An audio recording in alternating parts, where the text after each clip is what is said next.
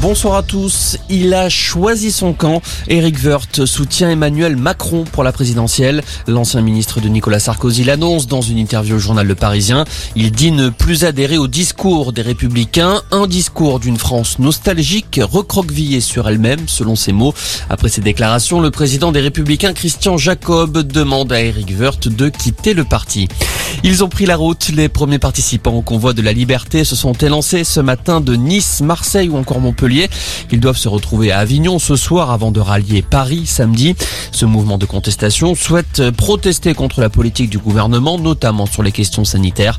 Un événement qui s'inspire de ce qui se passe au Canada, où le centre d'Ottawa est bloqué depuis une semaine par des opposants aux mesures sanitaires.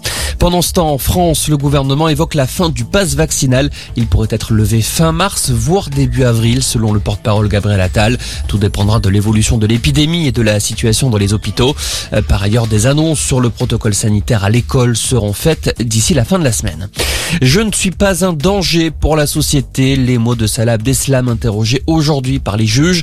Le seul survivant des commandos du 13 novembre était pour la première fois questionné sur le fond du dossier, avec notamment son basculement dans la radicalité. Il a expliqué qu'au départ, son adhésion n'était pas motivée par la religion, mais par une opposition au régime de Bachar al-Assad en Syrie. 300 000 euros d'amende pour Kurt Zuma, le footballeur français sanctionné par son club de West Ham après la diffusion d'une vidéo sur les réseaux sociaux dans laquelle il maltraite son chat. Le club précise qu'il s'agit de la plus grosse amende possible. 300 000 euros, une somme importante mais qui ne correspond qu'à deux semaines de salaire. Et puis sur le terrain, la suite ce soir des quarts de finale de la Coupe de France.